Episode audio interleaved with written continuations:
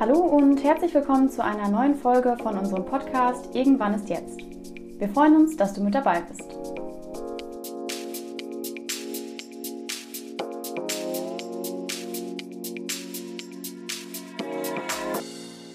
Hallo und herzlich willkommen zur heutigen Folge zu dem Thema Schlaf.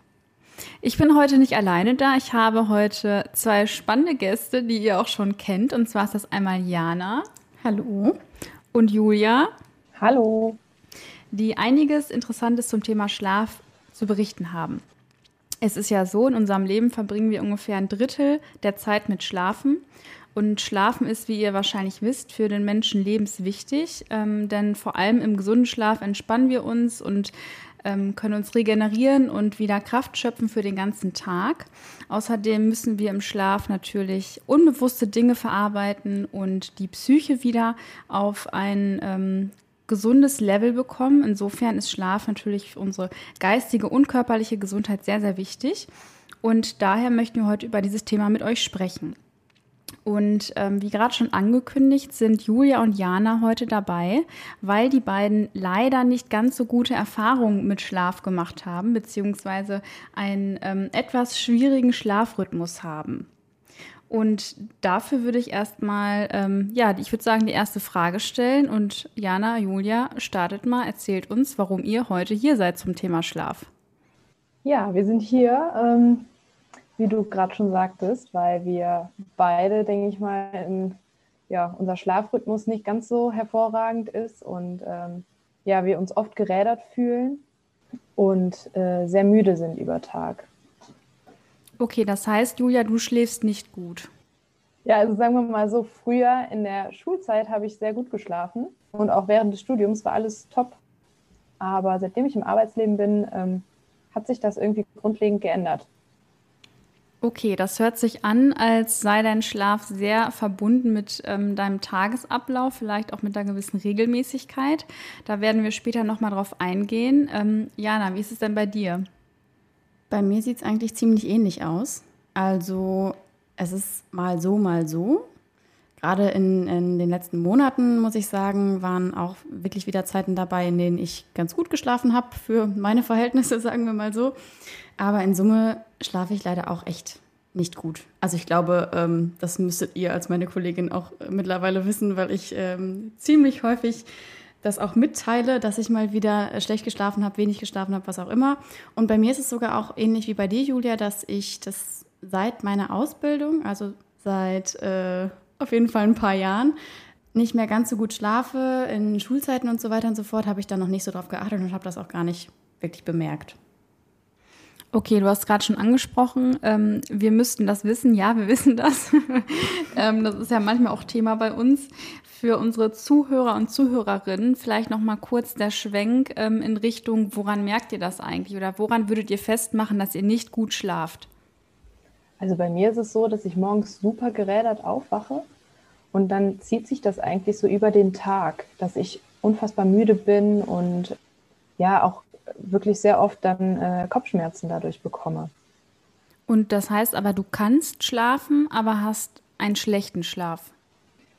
Würde ich behaupten, ja. Okay, und Jana, wie ist es bei dir? Ich glaube, bei dir ist es ein bisschen anders, oder? Mhm, also ich muss auf jeden Fall ähm, schon mal unterscheiden zwischen gutem Schlaf beziehungsweise Einschlafen und Durchschlafen. Also bei mir ist zum Beispiel das ganz große Problem, dass ich eigentlich jeden Abend da liege und äh, erstmal ja, teilweise echt eine Stunde brauche, bis ich überhaupt einschlafe.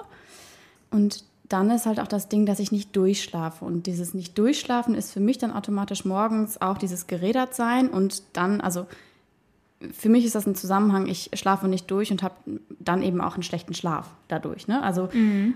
Ob der jetzt wirklich so schlecht ist, keine Ahnung. Also in den äh, Stunden oder die Minuten, die ich dann im Schlaf bin, die könnten durchaus auch gut sein. Aber man nimmt es halt nicht so wahr, ne? Weil wenn du am Morgen wach wirst und irgendwie das Gefühl hast, du lagst die halbe Nacht einfach nur wach, dann ist das ja eine ziemliche Qual irgendwie. Weil Julia ja heute Gast in unserer Folge ist, ähm, übernehme ich mal so ein bisschen den Part, um zurückzuschauen, um ein paar Daten und Fakten auch zu liefern zum Thema Schlaf. Das ist ja gar nicht so uninteressant. Und zwar ist es so, dass seit sehr, sehr langer Zeit bereits berichtet wird, dass Schlaf ein Problem sein kann. Also es gibt beispielsweise schon in der Antike Menschen, die über schlechten Schlaf geklagt haben. Es gibt auch Auszüge aus den Dramen von Shakespeare, die berichten, dass Könige nachts keine Ruhe finden. Also insofern ist das kein neues Problem. Und es gibt tatsächlich eine ganz interessante Information der Deutschen Gesellschaft für Psychiatrie, Psychotherapie und Nervenheilkunde, die sagt, dass Probleme auch mit Schlaf zugenommen haben in den letzten beiden Jahrzehnten und dass insgesamt sich die durchschnittliche Schlafdauer von Menschen um eine Stunde verringert hat. Durchschnittlich schlafen Deutsche etwa sieben ein Viertel Stunden, also so zum Beispiel von 23 bis 6 Uhr oder 6.30 Uhr. Ähm, und das ist, wie gesagt, eine Stunde kürzer als noch vor 100 Jahren. Und Gründe dafür sind unterschiedlich, unter anderem, dass es mehr künstliches Licht gibt, dass wir vielleicht auch das Smartphone erstmal mit ins Bett nehmen und noch ein bisschen durch Social Media scrollen, bevor wir uns hinlegen. Und natürlich auch, dass wir wenig körperlich arbeiten. Das heißt also, dass wir ähm, vom körperlichen her weniger Schlaf benötigen, weil wir nicht mehr den Körper vollkommen verausgaben tagsüber. Eigentlich benötigen wir so ungefähr acht Stunden Schlaf. Das heißt also, ähm, da ist eine kleine Diskrepanz und wenn Personen Schlafprobleme haben, kann es natürlich dazu kommen, dass ein Schlafdefizit auftritt. Wenn ihr jetzt mal überlegt, wie ist das bei euch, ähm, fällt euch da vielleicht ein Grund ein, warum das bei euch so sein könnte, dass ihr nicht so gut schlaft? Ja, ich würde sagen, ertappt. Ich äh, bin oft abends an meinem Smartphone und verliere mich da auch so ein bisschen in der Zeit. Und schwuppdiwupp ist es sehr spät. Ja, da würde ich mich anschließen. Also ich habe mir das natürlich auch schon sehr häufig vorgenommen, das Handy dann doch einfach mal früher wegzulegen und so weiter. Aber ja, irgendwie dann doch schwierig, das auf Dauer durchzuziehen. Also das ist auf jeden Fall ein Punkt, den, äh, ja, ich, ich schließe mich dir an, Julia, erwischt. Jetzt müsste ich mal eine provokante Frage stellen. Ähm, und zwar, ihr schlaft schlecht und ihr wisst eigentlich warum. Ähm, wo ist dann der Knackpunkt, dass ihr es nicht schafft, das Handy doch wegzulegen, wenn ihr wisst, dass es tatsächlich daran liegt? Hm. Gute Frage. Also, wenn ich da mal vorgreifen darf, ich weiß nicht, ob es bei mir so weit angekommen ist oder dass ich es akzeptiere, dass das Handy die Schuld sein kann, dass ich schlafe, äh, dass ich nicht so gut schlafe.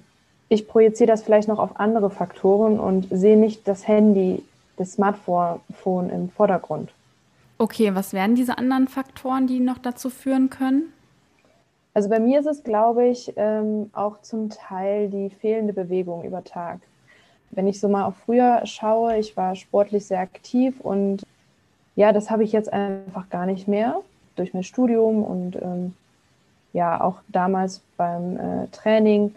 Da bin ich abends super müde ins Bett gegangen und jetzt, wo ich nicht mehr dieses regelmäßige Training habe, ja, das fehlt irgendwie dieses Auspowern. Ich glaube, das ist nochmal so ein großer Punkt, der bei mir dazu führt, dass ich nicht gut schlafe und mich am nächsten Morgen so müde fühle.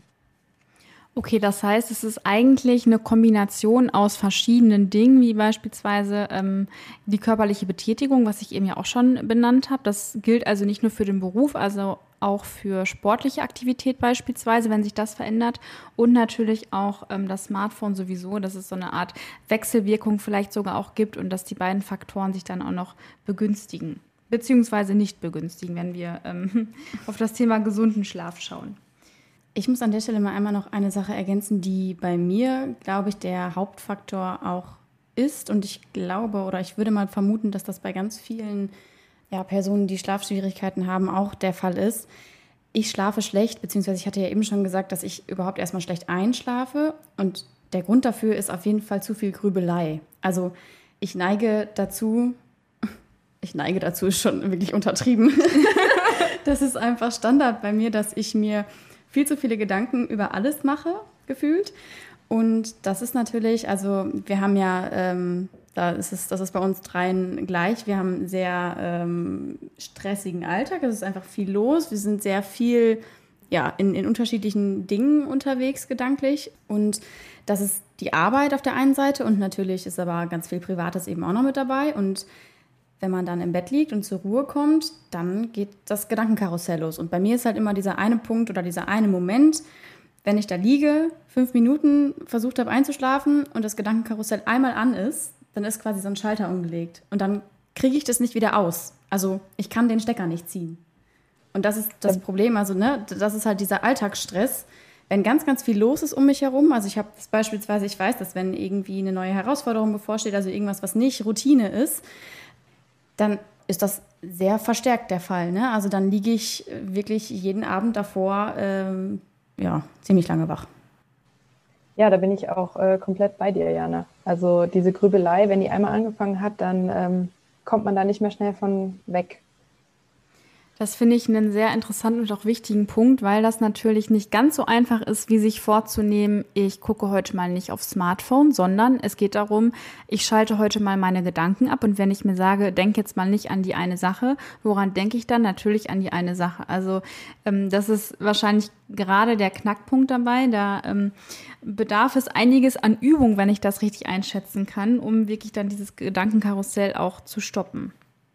Das ist, glaube ich, echt ein wichtiger Punkt. Also wenn ich einschlafen möchte und jetzt beispielsweise am nächsten Tag dann irgendwie einen wichtigen Termin habe und mich dann komplett unter Druck setze und sage, so du musst jetzt unbedingt schnell einschlafen, du musst heute lange schlafen und ähm, ja, also quasi mich zwinge, um jeden Preis jetzt einzuschlafen, dann passiert im Körper ja im Endeffekt auch genau das Gegenteilige. Ne? Also eigentlich brauchen wir oder muss der Körper Melatonin ausschütten, damit wir müde werden und runterfahren können und eben auch Einschlafen und Durchschlafen. Und durch dieses Unterdrucksetzen, durch das Gedankenkarussell, ja, schüttet der Körper eben Adrenalin aus. Also weil wir ja Stress produzieren und dadurch werden wir natürlich erstmal wieder komplett wach. Und das ist äh, nicht ganz so sinnvoll in dem Moment. Okay, ich würde gerne gleich nochmal darauf eingehen, was ihr denn eigentlich schon für Methoden ausprobiert habt. Vielleicht ist auch das eine oder andere dabei, was euch schon ein bisschen weitergeholfen hat. Ähm, vorher aber nochmal die Frage, wir haben eben schon kurz drüber gesprochen, wie fühlt sich das an, wenn man nicht gut schläft. Vielleicht könnt ihr mir so einen Einblick geben, damit ich das ein bisschen besser nachvollziehen kann. Wie würde so ein Tag danach, nachdem ich nicht gut geschlafen habe, sich anfühlen? Was wäre da vielleicht etwas, wo ich merke, boah, heute habe ich wirklich besonders schlecht geschlafen? Woran merkt ihr das und ähm, woran macht ihr das fest? Und vielleicht auch, was die möglichen Folgen sind, die ihr erwartet, wenn sich das in den nächsten Wochen und Monaten mit eurem Schlaf nicht verbessert. Ja, also bei mir ist es wirklich so, dass äh, ich merke das schon, wenn ich aufwache, dass ich super ja, müde und so träge bin. Und ähm, wenn ich dann aufstehe, dass dann so eine Antriebslosigkeit dann auch sich direkt, sage ich jetzt mal, breit macht. Und ähm, diese Müdigkeit zieht sich dann über den Morgen hin. Und ich merke dann im Laufe des Vormittags, dass ich Kopfschmerzen bekomme. Ich versuche dann immer wieder, ja, wach zu werden, mich zu bewegen. Aber trotzdem, das äh, bringt dann nichts. Diese Müdigkeit gewinnt dann meistens. Ja, dann habe ich Kopfschmerzen am Nachmittag und fühle mich aber den ganzen Tag auch unkonzentriert. Genau. Bei mir ist das, wenn es ganz extrem ist, bin ich teilweise manchmal wie in so einem, wie in so einem Film. das hört sich jetzt ein bisschen komisch an, aber so rückblickend ist das dann manchmal, okay, was hast du da eigentlich gemacht? Also ich, ich nehme dann viele Dinge, glaube ich, gar nicht so richtig wahr, weil ich wirklich, ja, einfach in, in, so einem, in so einer Blase manchmal sitze. Also alles quasi ohne Antrieb erstmal mache. Ne? Also bei mir ist das zum Beispiel dann oft so, ich meine, ich habe jetzt einen Arbeitstag, da ist es irgendwie, da, da kann ich nicht komplett ohne Antrieb was machen oder unkonzentriert. Das funktioniert ja leider nicht. Aber es ist dann eben so, dass wenn Termine anstehen, Telefonate, was auch immer, dann bekomme ich das schon hin, da die ganze Energie dann reinzustecken. Und dann ist es aber, dann lege ich den Hörer auf und ich bin richtig geplättet. Also ich merke so richtig, mein Energielevel wurde über Nacht nicht aufgefüllt sondern ich habe halt einfach nur äh, relativ wenig auffüllen können und das ist dann eben durch bestimmte äh, Situationen, die irgendwie vielleicht auch ein bisschen stressig, ein bisschen anstrengend waren, in denen ich mich konzentrieren musste, ist es dann ganz schnell wieder runtergefahren und also extreme Situationen sind zum Beispiel auch, wenn ich dann irgendwie wenig geschlafen habe, dass ich nachmittags ähm, irgendwie eigentlich nur einen Powernap machen will und dann nach zwei Stunden auf einmal wieder aufwache, weil ich weder einen Wecker gehört habe noch sonst irgendwas. Und das ist dann, also das ist natürlich sehr, sehr extrem, das passiert nicht immer, aber das kann durchaus auch mal vorkommen.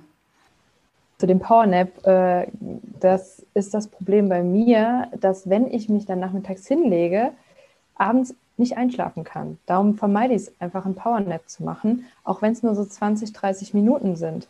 Und dadurch zieht sich das so, diese Müdigkeit durch diesen ganzen Tag, weil ich es wirklich vermeiden möchte, abends nicht einschlafen zu können. Ich finde, das hört sich schon fast so an wie ein Teufelskreislauf, ne? Weil ich kann tagsüber mich nicht konzentrieren, bin die ganze Zeit müde und habe dadurch das Bedürfnis zu schlafen, dann tue ich das und dann kann ich aber abends wieder nicht einschlafen, weil ich ja schon am Tag geschlafen habe und dann muss ich morgens wieder aufstehen, bin wieder müde, weil ich abends nicht geschlafen habe. Also das ist ja im Endeffekt im schlimmsten Fall auch ein Teufelskreislauf und ich finde es total spannend, was ihr gerade berichtet habt, weil das natürlich auch ähm, wirtschaftlich nicht nur ähm, bei euch generell einfach ähm, ja in Deutschland in Unternehmen ein Problem sein kann. Also ähm, wenn man sich mal anschaut, die Statistiken, dass ungefähr 6% der deutschen Bevölkerung an Ein- und Durchschlafstörungen leiden als Krankheit diagnostiziert und ähm, Schätzungen nach ähm, leiden sogar 30 Prozent der Deutschen daran, nicht einschlafen oder durchschlafen zu können. Das heißt, da ist eine sehr große Dunkelziffer und wenn man diese Folgen sich anschaut, kann das ja auch für verschiedene Unternehmen wirklich ein Problem darstellen, dass man nicht mehr so konzentriert ist und nicht so leistungsfähig ist. Von daher würde mich natürlich an der Stelle sehr, sehr doll schon interessieren, was ihr denn dagegen tut, ob ihr denn schon Dinge ausprobiert habt, die funktionieren können. Ähm, ja, also ich würde mal behaupten, ich habe schon sehr, sehr viel ausprobiert. Manches funktioniert äh, weniger, aber manche Dinge funktionieren natürlich auch. Vielleicht gerade auch direkt zu diesem Punkt Grübeln. Also abends wach liegen und nicht einschlafen können oder aber sogar in ganz doofen Zeiten, in denen ich erst eingeschlafen bin und nachts aufwache und dann nicht mehr einschlafen kann, weil ich anfange zu grübeln. Es gibt da einen ganz guten Tipp. Und zwar ist es so, dass wenn man im Bett anfängt, zu viel nachzudenken, dann sagt man, man soll, wenn man wirklich merkt, okay, das bringt hier jetzt gerade nichts, ich kriege diesen, diesen Schalter nicht wieder umgelegt und krieg, oder kriege den Stecker nicht gezogen, so wie ich es eben gesagt habe, dann soll man aufstehen aus dem Bett. Also man soll tatsächlich nicht liegen bleiben. Das fällt wahrscheinlich manchmal schwer. Also ich liege dann da auch manchmal so und denke mir so, nee, ich stehe ja jetzt nicht auf, weil dann bin ich wieder hellwach.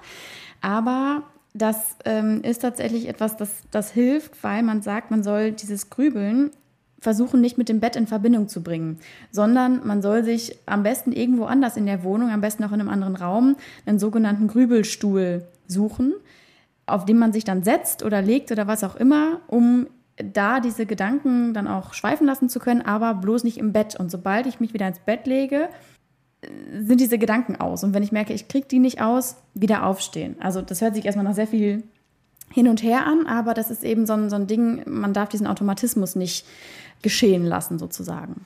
Ich glaube, das ist ein ziemlich gutes Beispiel für Konditionierung, wenn wir uns alle mhm. mal an den Pädagogikunterricht in der Oberstufe zurückerinnern, ähm, dass ich automatisch mit dem Bett oder mit dem Ort dann verbinde, ich grübel nach und das ist äh, für mich schwierig einzuschlafen, weil diese Gedanken einfach nicht wegzudenken sind in dem Moment. Von daher ist das ja vielleicht sogar eine ganz gute Methode, die man mal ausprobieren kann. Julia, wie sieht es denn bei dir aus? Hast du für dich Möglichkeiten gefunden oder Strategien entwickelt, die es dir ermöglichen, doch gut schlafen zu können? Ja, also bei mir ist es ja dann eher, dass ich, ähm, denke ich mal, nicht genug Schlaf bekomme, weil einschlafen kann ich grundsätzlich ganz gut fühle mich halt morgens immer dieses sehr gerädert und ich habe äh, die Methode angewendet, dass ich meine optimale Einschlafzeit ja berechnet habe. Es ist ja so, dass man verschiedene Schlafphasen hat, also Tiefschlafphasen. Und äh, je nachdem, wann man wach wird morgens, ähm, wacht man in einer Tiefschlafphase auf. Und ja, ich denke mal, das war bei mir oder ist bei mir ziemlich oft der Fall, dass ich in einer Tiefschlafphase aufwache und dadurch mich dann so müde fühle über Tag. Ja, und ich habe dann ähm, meine perfekte Einschlafzeit oder die optimale Einschlafzeit berechnet. Und ich muss sagen, wenn ich es dann durchgezogen habe und wirklich zu dieser Zeit ins Bett gegangen bin und dann vielleicht noch eine Viertelstunde irgendwie gelesen habe und auch bewusst versucht habe, auf das Handy zu verzichten, ich dann auch eingeschlafen bin zu der Zeit plus minus 15 Minuten, und ich morgens aufgewacht bin, es hat sich wirklich viel besser angefühlt. Darf ich mir gerade direkt nachfragen, Julia? Also du hast gesagt, dass du das Gefühl hast, oft in einer Tiefschlafphase wach zu werden. Merkst du das oder ähm, ist das einfach eine Idee, die du irgendwann hattest und das ausprobiert hast? Nee, also ich habe mich da auch mit beschäftigt und habe sehr viel darüber gelesen bzw. gesucht, was könnte der Grund sein. Natürlich äh, macht man sich dann Gedanken und da bin ich wirklich auf diese Tiefschlafphasen gekommen. Und eine Tiefschlafphase dauert 90 Minuten, so wie ich das in Erinnerung habe. Und wenn man das dann mal hochrechnet über Nacht, je nachdem, wann man schlafen geht, kommt man ganz schnell darauf, dass man morgens, so je nachdem, bei mir war es dann halb sieben, sieben Uhr ungefähr, wirklich noch eine Tiefschlafphase habe und ähm, jedoch zu dieser Uhrzeit aufgewacht bin. Das heißt, die Lösung für dich ist, dass du erst um 9 Uhr aufstehst, oder? oh, das wäre schön. Nee. schön wäre das ja, aber ähm, natürlich kann man das nicht machen tagtäglich. Man hat ein Arbeitsleben von montags bis freitags und äh, da möchte man natürlich dann auch zu regelmäßigen Zeiten aufstehen und auch zeitig aufstehen, sodass man dann auch früh anfängt zu arbeiten im besten Fall. Mm. Und daraufhin habe ich dann meine Einschlafzeit nach vorne gezogen, beziehungsweise die so angepasst, dass ich morgens nicht mehr in einer Tiefschlafphase aufwache.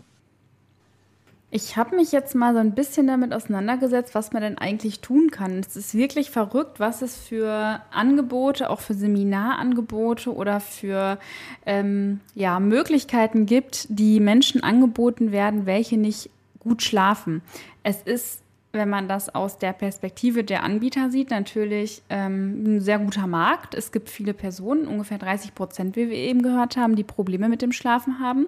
Insofern ähm, gibt es sehr, sehr viele Angebote im Bereich Homöopathie oder auch Elektrosmog, Magnetfeldtherapie. Ähm, dann gibt es spezielle Bettdecken, Kopfkissen oder auch zum Beispiel Kissen mit integrierten Lautsprechern, ähm, wie es in Pflegeheimen oft der Fall ist. Was haltet ihr davon? Könnt ihr euch vorstellen, sowas mal zu machen? Habt ihr schon mal darüber nachgedacht, sowas in Anspruch zu nehmen? Was ich wohl gemacht habe, ist, dass ich mir ein Kopfkissen gekauft habe, was eventuell meine Kopfschmerzen verringern soll oder äh, ja auch tut. Und dadurch, dass ich halt so viel Kopfschmerzen hatte, habe ich halt auch gedacht, dass es durch das, ja, durch den schlechten Schlaf kam, weil ich ein falsches Kopfkissen habe oder hatte. Okay, das heißt, ergonomisches Schlafen wäre schon mal ein Tipp, den man sich mitnehmen kann, wenn man schlecht schläft, beziehungsweise auch wenn man durch den schlechten Schlaf vielleicht sogar Kopfschmerzen oder ähnliches bekommt am nächsten Tag. Absolut, das kann ich auch bestätigen. Also ich habe zum Beispiel, ähm, als ich irgendwann neue Matratze und Lattenrost mir dann endlich mal besorgt habe, so viel besser geschlafen, äh, von jetzt auf gleich. Das hat sehr, sehr viel ausgemacht. Also das sind ja so diese Rahmenbedingungen, ne, die, auf die man generell auch achten sollte. Das sind natürlich so diese typischen Schlafhygiene-Tipps, ne, die man irgendwie immer versucht einzuhalten. Also frische Luft, äh, nicht zu warm schlafen, äh, ja, passendes Kopfkissen, ähm, passende Matratze und so weiter und so fort. Und diese Punkte, die du genannt hast, Caro, also ich kann mich erinnern, dass es da auch ja, sogenannte ähm, Wünschelroutengänger gibt. Ich weiß nicht, ob euch das was sagt. Das, ich glaube, müssen wir nicht weiter vertiefen an dieser Stelle, aber ich kann mir sehr, sehr gut vorstellen, dass da ziemlich viele oder ziemlich viel Geld mit gemacht wird, weil klar, es ist ja auch so, wenn, wenn man so schlecht schläft und dadurch den, den Alltag irgendwie nicht auf die Kette bekommt, dann ist man ja auch anfällig für solche Tipps ne? und versucht dann ja irgendwie auch alles Mögliche, damit man bloß wieder irgendwie Energie tanken kann. Ja, ich denke mal, die Verzweiflung bei äh, wirklich stark betroffenen Menschen ist sehr hoch oder sehr groß. Und äh, wie du schon sagtest, ne, da versucht man wirklich alles, um dann irgendwie einen guten Schlaf hinzubekommen. Ne? Also ich würde an der Stelle ganz gerne festhalten, dass es für Menschen, die nicht gut schlafen, erstmal wichtig ist herauszufinden, woran liegt das? Ist das mein Handy am Ende eines Tages? Ist das mein Kopfkissen? Ist das die Temperatur in meinem Zimmer? Ist das aber vielleicht das Schwierigste an der ganzen Sache und zwar das Grübeln? Dann ist das Wichtigste an der Sache, dass man für sich einen Weg findet, wie kann ich mit dem Problem, was ich habe, mit der Ursache, die meinen schlechten Schlaf bedingt, umgehen und was kann ich tun, um dem Ganzen entgegenzuwirken. Und da wäre, glaube ich, so etwas wie ein Grübelstuhl schon mal ganz gut als Einstieg, ähm, gerade im Vergleich zu einem Wünschelroutengänger, wo ich persönlich nicht ganz so ähm, angetan wäre. Das ist natürlich jedem selbst überlassen. Sobald es hilft, ähm, würde ich sagen, ist es gut. Alles andere ähm, ist auf jeden Fall eine individuelle Entscheidung. Und ich denke, das ist auch das Wichtigste, was wir heute in dieser Folge transportieren möchten. Also, dass natürlich ein Zusammenhang aus ganz, ganz vielen verschiedenen Faktoren besteht, sowohl in den Ursachen als auch in den Folgen dass im schlimmsten Fall ein Teufelskreislauf entstehen kann und wir natürlich dadurch auch in unserer mentalen Gesundheit geschwächt werden können. Also wenn es um Konzentrationsstörungen geht, um Müdigkeit, um Kopfschmerzen, sind auch Dinge, die uns mental belasten können. Und insofern ist Schlaf für uns einfach die Basis für ein gesundes Leben, aber auch für eine gesunde Psyche und sollte nicht hinten rüberfallen, wenn es darum geht, sich mit seiner eigenen Gesundheit zu beschäftigen. So, das ist jetzt die individuelle Basis. Wir wollen natürlich auch noch auf den Arbeitgeber, die Arbeitgeberin zu sprechen kommen. Jana und Julia, was meint ihr? Was sind Dinge, die getan werden können für Mitarbeitende, die vielleicht einen schlechten Schlaf haben? Wo können Arbeitgeber und Arbeitgeberinnen unterstützen? Also, was ich ganz toll finde, ist einfach so dieses flexible Arbeiten. Ähm, dass wenn man wirklich morgens merkt, oh Gott, die Nacht war ganz schlimm, ich bin überhaupt nicht aus dem Bett gekommen, ich bin super müde, dass man vielleicht dann sagen kann, okay, ich fange jetzt nicht um 8 Uhr an, ich fange äh, um 9 Uhr an. Ich denke mal, das ist eine große Unterstützung. Ich würde an dieser Stelle mal wieder unseren ähm, Appell äh, aussprechen. Das ist wieder so ein Punkt, an dem auch am Arbeitsplatz einfach mehr aufeinander geachtet werden kann oder sollte. Ne? Also wenn man jetzt ähm, eine Kollegin oder einen Kollegen hat, der oder die jeden Morgen da wirklich total gerädert ankommt, dann, dann lohnt es sich da, denke ich, schon auch einfach mal genauer hinzugucken oder auch einfach mal nachzufragen und, und eben rauszufinden, was braucht die Person vielleicht auch einfach, also mit welchen Hilfen kann man da unterstützen. Ich glaube, da kann ich aus meiner persönlichen Erfahrung auch noch was mitgeben. Und zwar bin ich ja eine achtsame Kollegin von, ähm, von zwei Personen, die gerade bei uns sind, die nicht gut schlafen. Und da sind natürlich Dinge wie Flexibilität, mal einen Termin nach hinten zu verschieben oder nach vorne zu verschieben, wichtig.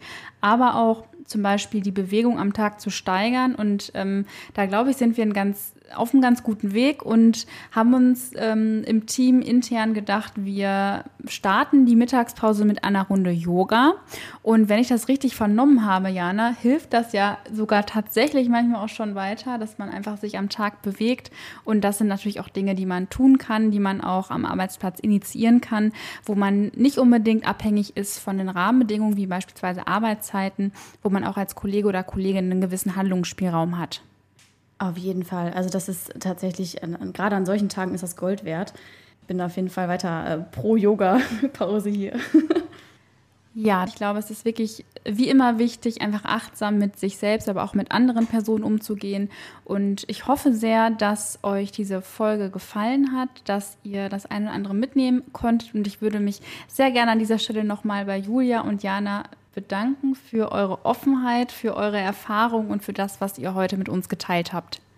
Ja, gerne. Auch sehr gerne. War auch mal spannend, äh, heute von dir interviewt zu werden, Caro. Einmal die andere Seite eingenommen. Ja, und ich äh, statt Datenfee einmal äh, so offen darüber zu reden. Ja, immer wieder was Neues, auch schön.